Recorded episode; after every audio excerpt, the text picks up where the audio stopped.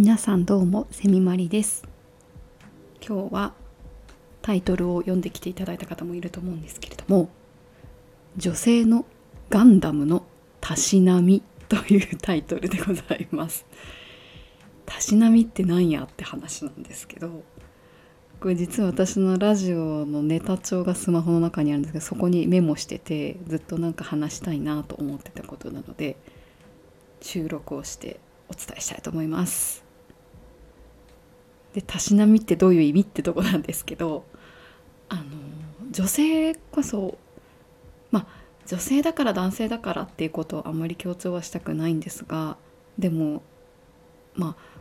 一般的に女性は多分ガンダムってそんなに通ってこなかったっていう方が多いと思うんですけどあのいくつかガンダムについて知見を持っていると知識を持っているとあのとても世の中であの男性とのコミュニケーションがスムーズにいく時がたまにありますよ っていう。私のあの長生き今日まで長生きしてきた結果。編み出された知恵みたいなもんなんですけど。それを今日はおまとめしてお話ししたいと思います。というわけでなのでガンダムについて熱くというかなんかこう私はこのアニメが好きでこれがおすすめですみたいな話は出てこないのでガンダムというワードにつられて来ていただいた方にはごめんなさいでもあの私の偏ったガンダムの知識についてもお話ししますので そこはいいねっていうところかいや違うんだっていうところなのかご指摘が入るかもしれませんが是非最後まで聞いていただければ。とはいえ私もあのアニメとか結構好きなので過去あの見てたガンダムでいうと「鉄血のオルフェンズ」とかは結構全部最終的に最後ちょっとあのなかなか苦しい展開 悲しい展開が多くて辛かったですけどあれは全部は見ていてであとあのこれも私もたしなみとしてこれ知ってて ガンダムの中で知っててよかったなと思う作品が実は一つあって多分詳しい方にとってはすごい異端児というかそそれ賛否両論分かれる作品だと思うんですけどあの「機動武闘伝 G ガンダム」っていう1994年かなの作品結構昔の作品なんですけど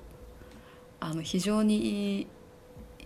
ガンダムの中でも異質な作品らしくてそれもなんか変変なって言っちゃいけない。個性的な？アニメだなと思って見てたのと部分的に。あとはあの音楽がアニメのその音楽が私のすごく好きなあの田中康平さんっていうあの作曲家さんが担当されていてあの他の作品でいうとアニメだと「ワンピースとかの音楽だったりあとはゲーム音楽とかもやってらっしゃいました一番有名なのはあれですね桜大戦とかをやってますしその方の音楽すごい好きであの一時期、えっと「グラビティ・デイズか」のサウンドトラックとかもすごい聴いてた時があってそれつながりであこの人のこの作品作ってるんだっていうので見てみたらまあ音楽かっこよくってしかもなんか結構熱血ものなのでそれをで扱ってるその音楽がすごいかっこよくてちょっとちらっと見たりっていうのがありました。この G ガンダムは私音楽からだったのでストーリーはあんまり覚えてないんですけどその音楽かっこいいですよねっていう話題のネタを自分の中に1個持ってたのでなんかこうちょっとこういまいちこう怖いというかものすごくこうあの何て言うんですか私から見るとお仕事的にもすごい立派なことをされていてでなんかこう共通の友人はいるものの一緒のこうなんかこうイベントの打ち上げみたいなところで同席してもこう向かいに座られると何を話していいのやらみたいな方と 対面してみんなでいる時にですねどうしようってなった時に、まあ、お酒が入ってきてわーってなった時にあのそのゲーム音楽とか音楽が好きでっていうのでなんかこういうのが好きでって時にふとこの G ガンダムの話をしたことがあったんですけどそしたらすっごいその方がそれ好きだったみたいで食いついてこられて「はあ」みたいな感じですごい盛り上がったんですよ。でなんかその人的に久しぶりにその作品名を聞いたみたいでその場でスマホでこう YouTube とかでその G ガンダムの中の曲を探して「これこれ!」みたいになっててすっごい盛り上がった回があったのでこれは女性もなんかこうある程度話のネタとしてそういうたしなみを持っとくっていうのはありだなと思いまして、まあ、自分が好きなものの範囲内ではありますけど これはありだと思ってあの何て言うんですかねあの知識を深める意味でガンダムについてちょこちょこそれからつまみ食いをしているくっていうのを私も今やってきてるという感じなんです。でこのたしなみのコツダムのたしなみ方の私なりのコツがあるんですけどこれはごめんなさい。ガンダムファンの皆さんがいたら本当にごめんなさい。こんななんかこう邪道なたしなみ方かもしれないんですけどあの私女性としてのたしなみ方の一つのコツとしては無理しない。無理してアニメを全話見たりとかはしないっていうのがおすすめです。なぜならガンダムってすごいこう深いというか扱うテーマは結構戦争だったり国同士ないし派閥同士の争いの中にロボットが出てきて戦っていくとかいう話があったりするのですごいなんかこう細かいんですよ。どことどこが敵対しててでもどこになんかこう反対勢力がいてで主人公はどっちに属していたけど実はこっち側に入ってとかなんか すごい細かいんですよ。でさらにそこにガンダムのそのロボットの機体の名前とか国の名前とか所属してるチームの名前とかなんかね品番みたいなものとか いろんなものが絡んでくるのでカタカナとかも多いし覚える単語も多いしなんかね世界史学んでるみたいな気持ちになってくるんですよ 途中から。なのでよっぽどあこれが好きとか気に入ったっていうところがない限りは無理して全話見ようとはしなくてもいいのかなとは思いましたもちろん気に入ったのがあったらね全話見てみてもいいと思うんですよ。私もあのこの後いくつか紹介するそのワードの中で気になるやつはちょっと履修してみようじゃないんですけど見てみようかなと思ってるのがあるんですけど。であともう一つ立ち並みのコツとしてはその全話見ないっていうのもそうなんですけど断片的に知っていくっていうのも一つの手かなと思っていて例えばあのさっき言ったあの国の名前とかあとはその機体の名前ですよね。イメージしやすいのは車とかでもこういろいろカローラとかデミオとかベンツとか。ベンツはでも会社の名前になってくるか とかあの車にもいろいろあの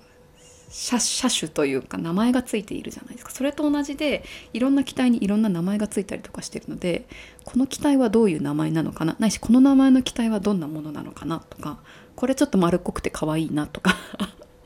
そういう目線で入っていくっていうのもありなのかなと思いましたそうしていくと結構あのガンダムショップみたいなところとか行ってもなんかガンダムとしてどうかっていう目線じゃなくてなんかこうフォルムが可愛いのは何どれだろうカラーリングが素敵なのどれだろうみたいな目線から見えるようになったりするんですよ。でそこで名前を覚えて持ち帰ってちょっと調べてみるとかするとまた知識が深まるのでそういうたしなみ方もありかなと思います。果たしてどんだけの人がたしなみをこれで始めるのかどうかってとこなんですけど私もそれで実は今たしなみ始めてるところなんですけどもさっきの G ガンダムもしかりなんですがあのもう一個何個かワードで私実はガンダム好きなワードがあって一つ最近覚えたワードがファンネル。何の話してるんだって感じなんですけど最後までついてきてくださいね。ファンネル。多分これガンダム界ではあのご存知っていうかもうおなじみの単語かもしれないんですけど主人公とかまあ操作してるロボットの周りに補助的にピョンピョンピョンピョンってこう小型のロボットがこう浮遊してあの戦闘のサポートをしていくっていうのがファンネルという私は認識です。わかんない。あの 詳しい方がいたらすごい指摘が入るかもしれないんですけどこれなんで私ファンネルを覚えたかっていうとなんか何かにつけてあの知り合いというかがファンネルファンネルって何かがあった時にそういうことを言っててなんかその要はメインの機体に対してサブみたいなものがこうポヨったらとファンネルファンネルって言っててそれどういう意味って聞いたらガンダムから来てるっていうのを聞いてあなるほどと思ってそうすると結構世の中にファンネルってあるんですよ。私の一番身近なファンネルは私あのゲーム好きなのでスプラトゥーンやってきた時にファンネルあるんですよ。その塗る武器の中に実際に色を塗っていく機能とは別になんかこうポイントがたまった時にバンと出すと小型の爆弾みたいなのがヒュッと飛んでくっていうのがあってこれファンネルだと思って ファンネルを見つけましたっていうので盛り上がるっていうことができました。あともう一つ私最近これはあのこのワードきっかけでその作品を近々見てみようと思うので見たらまたご報告したいなと思うんですけれどもえっ、とデンドロビウム？これはえっ、とですね機体の名前というかそのえっ、と